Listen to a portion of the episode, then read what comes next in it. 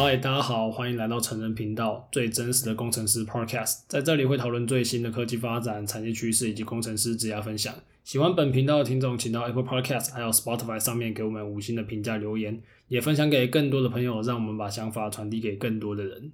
嗨，大家好，欢迎来到今天的节目，我是 Ted。OK，今天这一集我觉得是很很不错啊，我自己也蛮期待蛮久的，应该是说。之前就听众朋友，就是我我有发一个 Q&A 在 TED 的 IG 里，然后就有听众朋友就说，哎、欸，可不可以找 Zeros 回来拉萨一下？然后我问完，我就问 Zeros 说，哎、欸，如何？他觉得 OK，所以我们今天就邀请 Zeros 回来跟我们聊聊天啊。我们先欢迎今天的来宾 Zeros。Hi，Hello，好久没回来了，想我吗？我是 Zeros。哎、欸，你要不要跟就是新加入的听众朋友介绍一下？因为你已经消失，就是没有在节目里面一阵子，然后因为我们陆陆续续有一些新的听众。可以做个简简单单的介绍，这样。嗯，好，当初就是我跟 Ted，然后一起创立这个频道。然后那时候我还在台积工作，那当然我后来就从台积离职嘛，然后到新的公司，然后之后因为其他的规划，所以就暂时离开了这个成人频道这边，然后去做我自己的事，这样子。没错，没错，就是虽然说离离开了，但我们平常就是大家都还是会有联系啊，所以。还是说大家说什么哦，可不可以找 Zeros？我们就直接当销直接问了。然后我们今天列的列的东西其实也就蛮闲聊了，所以我觉得这一集应该比较偏向是一个，我们来跟大家聊聊我们最近的生活。其实因为我前阵子也录了一集，我自己录的。然后我就想说，你哎，你记不记得我们刚开始很拼？就是我们刚开始在那个刚开始做的时候，我们一个礼拜出两集，而且那时候我们还没有远端录音，我们有时候我都会跑去你家，你还记得吗？那时候对啊，一个礼拜两集很累，那时候真的超累。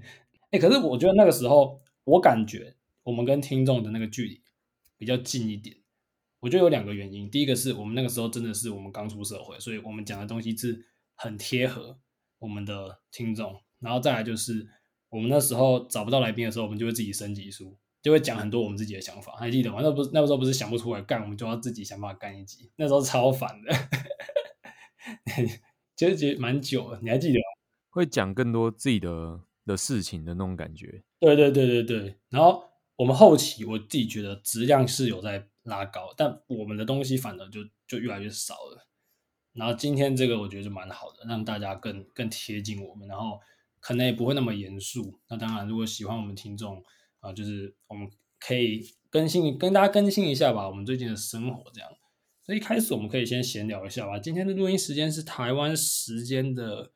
四月十三号晚上，然后今天的那个疫情的案例啊，好像要创新高了吧？哎呀，因为我最近回南部啊，所以其实我就比较没有这个感觉。你你那边你那边觉得怎么样？是其实我我我觉得大家都很很害怕，我自己是抱持着，我觉得这都小事情的这种感觉，因为大家都打疫苗了，不会怎么样。我也是这样想，我也觉得疫苗都打了，不然要怎么样？哎，可是最近有些场合要打第三剂才能进去，我还没打第三剂，你打哦。因为你要打第三季之后才能出国啊，应该说出国比较方便吧？对啊，对啊，对啊，我我会去打，只是我还没打，因为我想说，我应该今年我不知道会不会出国，可是现在是变成有一些场合你也要打第三季才能进去，酒吧那些的。哦，因为我我已经很久没去那些啊，你你你打你打几季现在？我现在要打第二季而已。我靠北，为什么那么久？因为之前在比赛，我就想说不想打。哦，你怕打了表现变差是不是？就是可能两三天会不舒服嘛，然后就不想要。哦。然后结果比赛比赛当天的时候，他还要就是如果你没打第二季的话，你可能还要秀出你的快筛，超好笑。我还还去快筛。对，你要嗯，好吧。我觉得如果如果听众朋友有打第三季，呃，因为我我前两季都打 BNT，啊，听说第三季打 BNT 没什么感觉，但我还没打。如果到时候打了什么感觉再跟大家分享。然后我觉得你第二季都不用更新了，我猜应该已经八九成的都打完了。对，那哎呦，今天我我跟你的想法也差不多。我觉得就很多长辈其实很担心，但我觉得你疫苗这边打成这样，你你不然怎么办？而且这一次不是那个重症率低到靠背嘛，所以应该就这样。不可能再封了啦，就是再封可能就真的受不了了。大家我觉得大家受不了。我觉得现在都已经呃都已经准备好了，应该共存是大家，我觉得可以去理解到就是要共存的。然后、嗯、对，反正我现在也是没什么没什么特，我我出去会戴口罩，但不会因为这件事情感到特别害怕。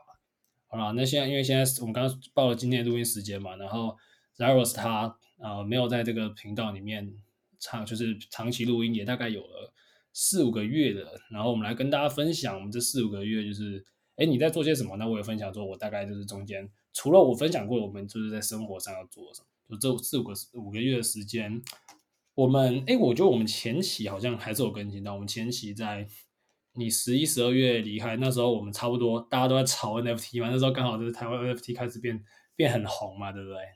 嗯，差不多那十二月二十四号嘛，我记得很清楚。那时候就是我第一呀第一次买那个 NFT 的时候，就十月二十四。嗯哼，你说哎，十一月二二十四是不是？一零二四，一零二四。你你知道那天我在那个日月潭，然后我我就那天就是出去就没有抢，干，然后后来就很很很后悔，而且我那天还还跟我女朋友吵架。哎，我真的觉得我我觉得我我们等一下要讲一下就是。呃，Zeros 其实，在很多层面，他他是在我们有一群朋友里面，其实他做的都算是蛮早。不论是 NFT，你你先开始买嘛，然后信贷是你先开始贷嘛，对不对？然后后来我们全部都对，因为没有信贷，我其实就是我们早早有贷款，可是，嗯，你那个时候是贷那个 Line Bank，对不对？对啊，你他那个你那时候讲 Line Bank，我我们真的是觉得，真的觉得超级屌。那个时候是那时候，因为我我我对我对信贷一直都不知道有这么低，然后那时候 Darius 他先用台积去贷 Line Bank，我们才知道说干，原来贷款有这么低的。但最近升息这样升一升，你你是预期到你应该那时候是一你不是在一点四八吗？是不是有会喷到超过二？应该会吧，今年会升好几码。没有收到他要升的消息。有啦，一定升，一定有升，已经是已经升一次了，只是没什么感觉。好啦，我觉得这不是不是很重要，就是我们反正我们这这几个月就是嗯。呃炒币、炒股，然后，哎，我们先分享一下 NFT 好。你那个时候，你说十一月你开始，我记得你那时候一开始离开的前期，你是就是很花很多时间在在看币啊，在看 NFT 那些。那时候其实消息很多嘛，然后很多人都要出，然后你就会看谁可能比较有有一点机会的。哎，我觉得那时候还好吧，那时候是不是就也没几个？是后来变很多，后来越来越多啊。因为你没听过的或听有听过的人都要出啊，到现在还是这个乱象。其实我觉得今年大概今年开始乱象变很多了。不过，嗯，像之之前就我觉得那个 PFP 说已经被玩烂，就是那种发那种进到某个俱乐部，就是进到某个群组，因为群组太多了嘛，变成说以前可能是以前资讯比较难取得嘛，啊，现在因为资讯越来越好取得，所以变成说那个。不论是资讯的质量，或者说群组的数量越来越多，变成可能你真的是蓝筹项目会比较有搞头啦。你觉得就是近期的市况，你的想法？我我觉得，因为蓝筹项目它就是有一个历史地位在，它就是很难被撼动。因为你讲到 NFT，就一定会讲到它，那它就是有一个很大的影响力，然后一个很大的存在在那边。那你说其他的什么那个什么阿法群那个？替代性、取代性完全是超级大，你而且你今天阿法真的很阿法吗？我觉得其实不然，就是你你这些东西其实外面都找得到。如果你够厉害的话，你可能会看一些链上数据，然后就是可以 Twitter 够厉害，可以看到很多东西，因为他们这些东西也都是从外部来的。那只是有人可能懒得花时间去查，他可能上班比较忙，所以他就加入这些阿法群嘛。那那些阿法群里面可能。有一些人可能是他们的官方的组织的团队会定期去抛出一些阿法的东西，然后让你可以省去很多时间去查询嘛，你就可以直接看。但其实整个环境的影响，其实后后面的阿法完全都不是阿法，因为每个阿法都会破发，因为整个大环境都非常烂嘛，就是这些这些资讯完全都是无用的了。而且现在变成，就像前阵有有一阵子有那个什么白单流嘛，对不对？其实你后来发现，你拿这些白单，然后然后拿了好像也没什么意义，所以我觉得好像因为有一阵子你还记得有一阵子大家都在抢白单吗？可能在一两个月之前。白单流就是环境好的时候，那个白单都是可以赚钱的嘛，就赚钱的几率你可能是六成以上，哎，就觉得不错了。可是现在白单赚钱的几率可能一成都不到，就是变成说你是你真的好的白单你也很难拿到，然后你的那种乱发的白单。其实你的意义也不大嘛，对不对？哦，我后来有跟我们那个我现在在的一个 NFT 的群组，然后有一个他他是项目方，然后他就会跟其他项目方聊天。其实项目方他们都会超发白单，就是白单，比如说他们他们总共只发 maybe 五千好了，但他们白单可能发到七千，的的那个可以 mint 的数量七千，因为他这样做是保护他自己，所以他会超发白单。他知道很多人拿来不 mint 啊，因为现在很多 mint 不完的一堆嘛。对对对，所以就变成说这种情况是很很多的，就大家都在呃赌一个机会啦，然后那个机会就越来越渺茫，就有点负 EV 的感觉。跟大家讲一下，我还是非常的认为 NFT 非常非常重要，这概念非常重要，它是在 Web3 时代不可或缺的一个要素之一。只是现在的人的玩法是有点把它玩烂的感觉，但是它绝对是会存在。所以我觉得，因为你知道现在有一些人把 NFT 跟诈骗混在一起，或 NFT 跟割韭菜把它画上等号，我其实不太喜欢这种状态。就是你知道吗？就是有一些人把它玩烂，让大家觉得他在割韭菜，其实不是，它的概念真的。有太多太多的价值，我觉得，我觉得都是新闻造成的一些影响，然后以及他们眼前所看到那些的的东西都是割韭菜，都是诈骗比较多。然后真正比较好的人，比如说一些就讲艺术家，因为艺术家可能是这个比较目前的最大的功用嘛。艺术家他们东东西都没有看到，比如说 XCOPY 那个我蛮喜欢的，那真的就是买了纯收藏，真的就是。喜欢，然后买，那他们可能没有这种感觉，所以他们就会觉得，然后看到的都可能是一些网红或 YT、YouTuber 出来诈骗。那他们这样诈骗，但是会对整个市场都很没有没有到诈骗啊，就是发想发一个东西，可能那个东西可能未必真的有那个价值，就是因为在你知道吗？我们在这个这个地方的大家对于价格对标会有点有点钝化嘛，就可能一个东西本质上很。你用台币来看很贵，你用以太来看就觉得很便宜，对吧？嗯、呃，可以这么说啦，反正就是跟他们想象会有落差，然后或甚至是可能这个团队很用心做，但是你也知道地板价很难控制嘛，对不对？对。所以如果说地板价破发了，虽然说他团队还是很用心做，但地板价只要一破发，哇，那这个那个 DC DC 群里面的那个气氛啊。哇，都会挞伐整个官方，说，哎，你们怎样怎样怎样，什么都怎样怎样怎样，然后让我们破发这样子，然后就一直谴责官方团队，所以他可能觉得他们买的这个 NFT 可能变成是股东之一，但其实我都不认为是股东，而是你你认同他们，啊你就买，你不喜欢你就离开，所以 他觉得他们自己是股东，我觉得好听点是股东啊，但其实我不觉得官方认为他们是股东，甚至他们就。呃，会持续做自己的事，然后你你要买就买，你不买就不爽就离开。我觉我觉得后面可能会是这样子。我觉得这种是从你是从一个中心化的团队来看，但是因为像呃现在有一些 NFT，它会结合，比如说你你玩游戏也需要 NFT 啊，然后或者是你有一些 DeFi 项目，它可能会跟 NFT 结合。我个人是对应用面的 NFT 比较有感觉啊，所以嗯，当然刚刚说艺术家是一个嘛，他在。他用数位型的收藏，这是一个类群。然后在台湾比较红的，大家应该说比较好入门的是那一些可能某个群组的专的一个一个 pass。那我个人比较看好的是未来跟 finance 结合的一些东西。总之，这个技术像我们哦前阵子跟 Jacky 聊嘛，然后也是有分享到这些概念。因为呃我自己很看好这些东西啊，但是了解它跟你去操作它，就是因为有你知道吗？在这个场这个地方。很多人是抱着这种投机的性质进来，那进来发现说，哇，这些东西不是他要的。他当然，像我自己觉得，你不觉得 NFT 当币圈真的出拳吗？但可是我觉得这一两个月进来的一定全部被割包，就是大部分，我觉得大概七八成的被割包，因为你币白你币已经暴跌，然后那很多人他们直接被套在山上，然后 NFT 又暴跌，所以那是双八。我自己觉得很多新人应该就有点，可能有一些人可能会信心崩溃，就真的不敢碰这一块。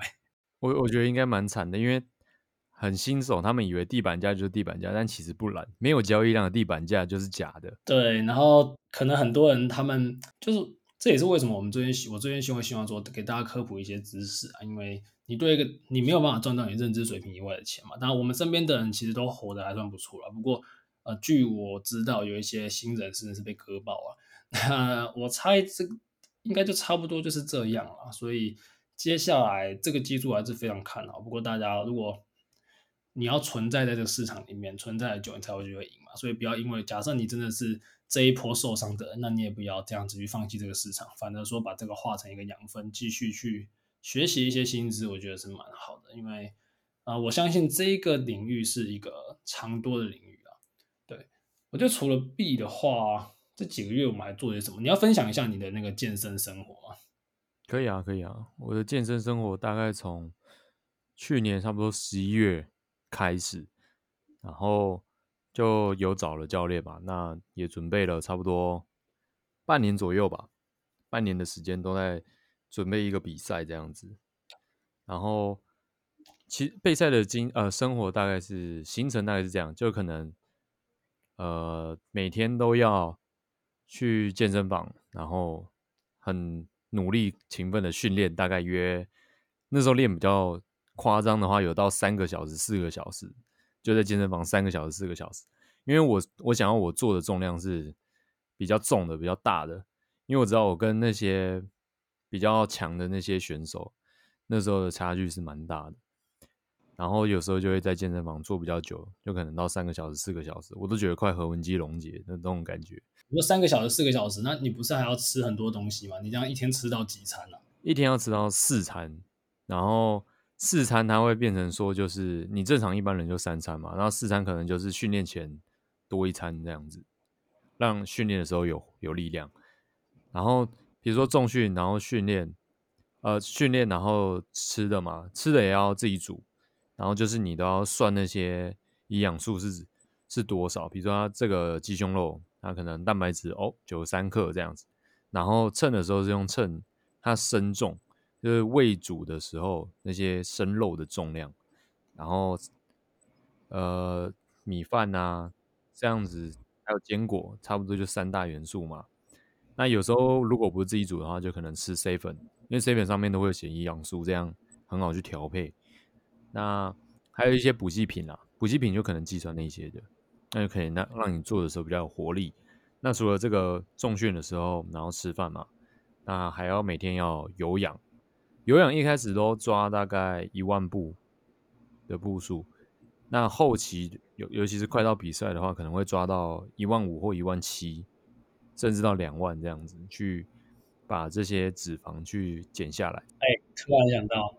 那你很适合去买那个哎、欸，那个鞋子哎、欸，就是那个前阵子那个跑那个跑步挖矿那个。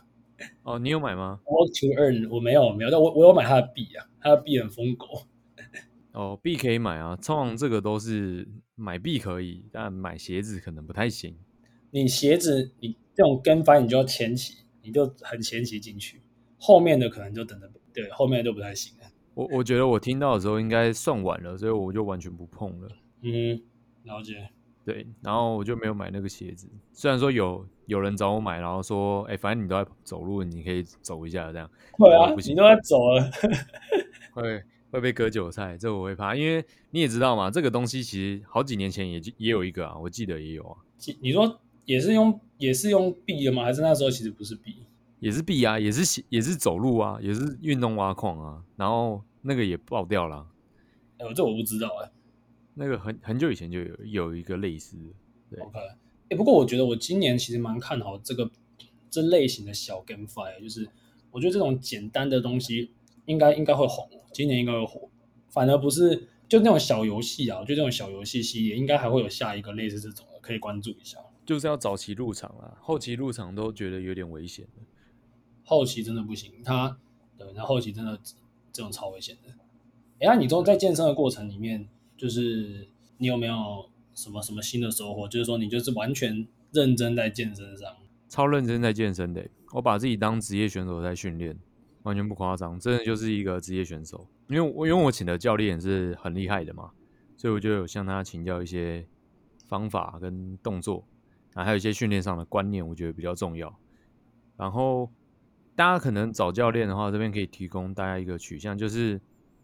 一个好的教练，他不一定是本身可能成绩多辉煌，就是如果说台面上成绩最辉煌的那些教练，他可能不一定是最好、最会教的教练，因为他很很多时候他可能反而自己要练比较多，或者是他可能学生比较多，没办法顾到你嘛。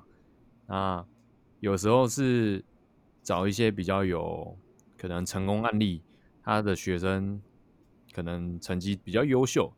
比胜过于这个教练成绩比较优秀，这样懂我意思吗？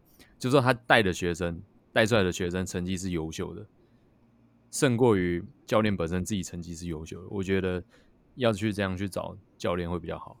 不过我觉得大家应该都是没有要成为职业选手嘛，大家可能就是减减肥，哎，有点肌肉。那其实市面上几乎所有教练应该都可以满足你需你的需求啦。哎，你这个价位会差很多吗？就是跟跟那个你这种教应该比那种健身房的那种一对一教练还要贵很多。我找的是备赛教练嘛，那其实会会有点差。我哎，外面一堂课大概多少？一千多吗？我忘记了，我我好像算一算是一千一千出头吧，因为我买很多堂。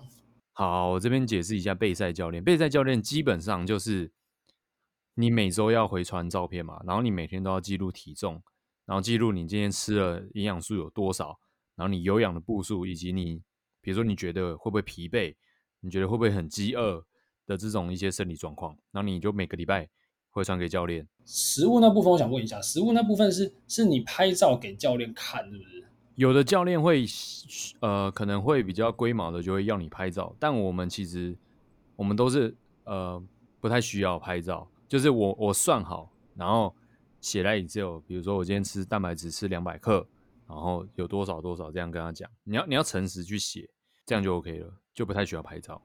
OK，我了解。刚还没讲完啦，刚还没讲完，就是那个备赛教练部分嘛，因为就是每个礼拜这样回传嘛，那回传的话，一个礼拜可能跟你收个。它的区间市面上应该是到一千二到一千八之间，就这样每个礼拜啊，没有没有含上课哦，上课就是你可能去健身房，然后去上那些教练的课，比如说他直接实体面授你嘛，对不对？然后跟你说你动作哪里不不 OK，哪里有问题，哪里要调，那这样的话实体课是要额外再加钱的。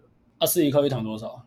实体课的话就这就 range 就超大喽，这就要看教练本身开多少，有有的可能开到四千课一。块一堂，四千块一堂，啊，一堂就一小时。OK，就是一堂的话，有可能到两千到四千之间，那可能有更高了。你经历过就是这这些，就是这些教练还是这个比赛啊？你觉得，因为你之前不是说这个是你自己就是很喜欢的领域吗？现在怎么看？还是一样就更喜欢？还是说有什么新的想法？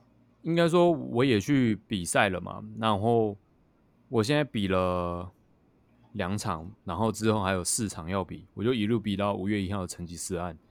但我知道那个实力的强度其实是有差的。比如说我在小比赛，就是那种呃小小地小区域级别的那种比赛，我是可以拿到前三的，甚至呃我已经有拿过一个第一名嘛，就是有一个项目的第一名，就健体一七四的第一名。那我我我的实力大概就是在小比赛。有机会可以拿到第一名，然后我有去比那个大的 WNBF 的那个自然健美协会所办的，大概在哎什么时候办？四月二号、四月三号吧，他们那时候办的。哇，那时候办去就知道完全没机会，在后台看就知道我完全没机会，因为那个都是呃一来就是什么练了八年，哦一来又是什么体育体大的生。然后福大的什么体育生，什么什么什么体育生，每个都练超久，所以这个嗯、训练年龄上的差距还是非常大。因为我有系统的训练也只有半年，但是已经可以达到一个还不错的程度了。但是又跟他们这些真的要去拿卡的，因为他们要拿职业卡嘛，拿职业卡你才可以成为真正的职业选手，就是说被那个协会认可的职业选手这样子。那他们拿卡那些选手真的都是练了八年以上。然后有系统的训练，可能四年，就是总共八年啊。系统系的训练是四年这样子，所以落差还是非常大。你可以看他们的身材真的是哇，你会吓到，原来自然的可以练到这么回事。所以我我如果要变得更强，就是需要时间，就是要继续练下去。所以你有预习吗？你有预习就是继续请教练，然后继续做这个？其实后来我就会想要自己。替自己备赛，因为我觉得还是自己对自己的身体比较了解，然后以及我已经有学到备赛的知识，然后我现在也在看一些关于这方面相关的书籍，然后我觉得我未来可能会去朝这个方向去走，就是甚至可能去读个运动科学或者是营养学相关的一些学位，然后去考到这样子。当然可以搞那些他们的那个那个什么。健身证照嘛，但是那些健身证照我觉得偏水，就是偏水的意思是，它不像学位这么来的扎实，是因为你可能付个两万、四万，然后你可能有一点像，有点像考多益那种感觉，就是你你考个背个考古题，然后看一下看一下，哎，一个礼拜就考到了，哎，好，你就是健身教练。那我我不想要这样嘛，我想要比较有，怎么说，更精进一点，再再更了解这方面的知识，这样子。哎干，还是我们就开健身房？健身房我觉得会亏呢。会吗？真的假的？我朋友他学长在南科开一间，好像一年多的回本，但那一那是之前的，我现在应该比较饱和。我不知道，反正我应该是没资本开。还是你要帮我们来分享一下未来规划？因为因为你要跟大家分享一下吧。我是我看你 YouTube 更新蛮蛮酷的，跟大家分享一下你的接下来的一些计划。我接下来就想要多多推广健身嘛，然后我也想让更多人去接触这个东西。然后我可能会拍我自己的 YT 频道，应该说我现在也有拍一支了嘛。可是那才刚开始刚起步，我也还在想我的这个 YouTube 频道应该要怎么走。那如果大家呃想想看一些健身频道的话，可以到我这边去订阅，然后也可以跟我讲希望看些什么，这样我也可以有一个更好的方向去走。然后我也想当可能想帮大家去做一个线上的 online coach，就是说你。大家都可能听这个节目是工程师比较多，然后我我朋友也有很多是工程师嘛，因为台积那些朋友也很多，然后他可能会问我说：“哎，我这个假如是我这个一个礼拜可能只有三练，或一个礼拜只有练四天，一个礼拜练三天，那我该怎么安排？”那我就会替他们讲说，他们应该做哪些动作，这样子去安排那些训练时间。因为有时候，呃，之前我就是练到三四个小时，是因为那些动作都比较多，然后就觉得。哎，好像有很多不必要的动作，就是很没有效率，你知道吗？因为他们很多教练可能就是 bro science，bro science 在这个里面就是叫经验法则啦，有点有点像经验法。哎，这个很壮的人跟我讲说该怎么练啊，我就怎么练。他可能这个人他练很壮，是他可能天生基因好，或者是他天生呃，对，在这个动作对他比较有效嘛。对，就这个动作可能不是对每个人都很有效，所以要去知道自己身体到底需要什么。所以我就会去看一些论文，然后哪一些动作是对多数人是最有效的，然后甚至是刺激度比较大的。像很多动作就是它刺激度小，但是可能可以累积一些训练容量。那我觉得有些情况上是不太必要的。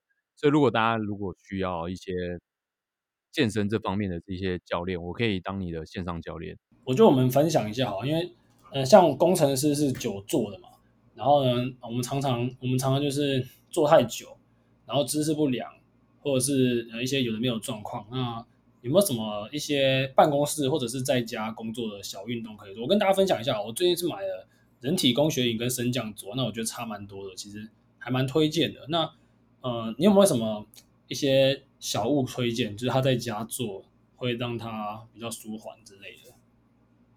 嗯，我觉得还是要一点就是训练吧，因为你久坐嘛，你总总是要活动活动的，活动筋骨一下，所以你可能呃深蹲啊，买个弹力绳啊，然后你可以加点阻力嘛，就可以深蹲了。然后多多一些，不要踩脚踏车啦，因为你已经坐很久了，不要踩脚踏车，你就是多走动，然后可以买个瑜伽垫嘛，买个滚筒、按摩球、筋膜枪之类的，然后你可以去舒缓你的筋膜。这样子就是蛮有效的。OK，我了解。对，我也这么觉得。大家真的很多工程师，他们就做很久，然后也没有意识到自己久坐。其实久坐是很很不好的一个习惯。或者买个手环，或者是我觉得除了久坐，我觉得超多朋友都变超胖，我都吓到。我觉得肚子很明显呢，就是他们有可能不胖，可是肚子胖。就他可能四肢还好，可是肚子因为胖都是从肚子开始胖啊。对，就是。感觉真的是，因为因为工程师这个职业真的是职业伤害是，我自己觉得是有一些些职业伤害。虽然现在有人可能会说什么，不止工程师都久坐啊，对吧？这样讲也是，但就是不管你上班族还是工程师啊，因为我平常工程师，我觉得啊，好好的去安排自己的一些运动，其实也是蛮重要的。应该你会推荐大家就是去去找教练吧？我其实找教练，我觉得有差蛮多，就是对于一些。肌肉的控制，但我不是像你要练那么壮，我就是只想要做一个身体健康，但我还是觉得差蛮多的。如果大家有预算的话，找教练的话，第一个你就是你真的不知道怎么安排你的训练，以及你不知道怎么做动作，哪些是正确的，那你可能需要找教练。有些人他可能真的很菜嘛，那当然，网络上有很多教学，嗯、那可以看。因为我一开始也是看那个起家的，那有没有用？当然有用啊，就是你他们动作当然教的是对的嘛，不会教你不要找教错的嘛，你当然找对的去学。那你动作 OK，你知道自己怎么安排，那你当然不用找教练。那第二个，如果你想要找教练，可能就是你不会算营养素，你根本就没有饮食控制，或者你不想要饮食控制，那你就自己有有自发性的，哎，可能肉吃多一点，淀粉不要吃那么多，精致淀粉少吃。然后一些垃圾食物、油炸食物少吃，那你也可以不用找教练。但有些人他就是，你知道，有些人就是他需要被管。对，我我就是那一个。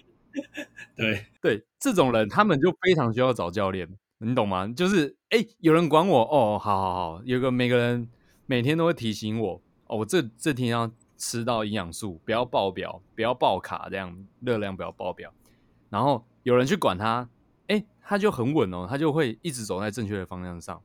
那这些人如果他自制力比较低落，他没有找教练，没有人管他，哇，干暴吃哦！今天工作被骂，暴吃，直接暴吃什么那个肯德基，然后起家鸡，反正就油炸食物直接暴吃。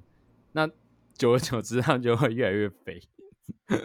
所以我觉得找教练到大概就是你真的很需要每个人替你去提点的话，就可以找教练。你都越来越肥，我真的是看到很多真的。就是我真的以前以前不是看有些中年人，他中年会有那个肚子很大嘛，然后最近就感觉干，不知道是我我年纪到了吗？好像也没到那么大，可是就真的身边的人越来越有那种那种那种趋势，往往那那个地方前进啊，就是伤真的伤已经伤真了这样，就很可怕。对啊，就是大嗯、对我觉得我觉得如果大家就是你是工程师，然后你想要一些健身咨询的话。你们，我会把 Zaros 的资讯就是贴在下面，然后大家可以去跟他请益一下啦。因为，嗯，毕竟说大家今天出来工作，你也要有健康的身体，你才有办法去做一些嗯你想做的事情嘛。像，哎，不知道现在一个 IC 厂的听众啊，虽然现在 IC 厂发的不错，可是，我觉得是你加班加到那么晚，你也很难去运动了吧？假设你早上。十十点进去，十点出来，这个这个你要还要进健身房，是真的要很有自制力耶，真的、啊。所以你就需要有个教练去督促你啊，还是还是要直接换工作，叫换去外商，你才有办法去健身这样。你你 maybe 可以换到一个比较轻松一点的地方吧。哎、欸，这真的我觉得有差，因为像我之前，我之前跟我朋友一起就是住同一栋，那个第一年的时候啊，然后他们他们就在 IC 厂了，然后我都已经。那个运动完，然后呢买宵夜，然后顺便去随便晃动晃弄一下，回去的时候发现干他还没回来。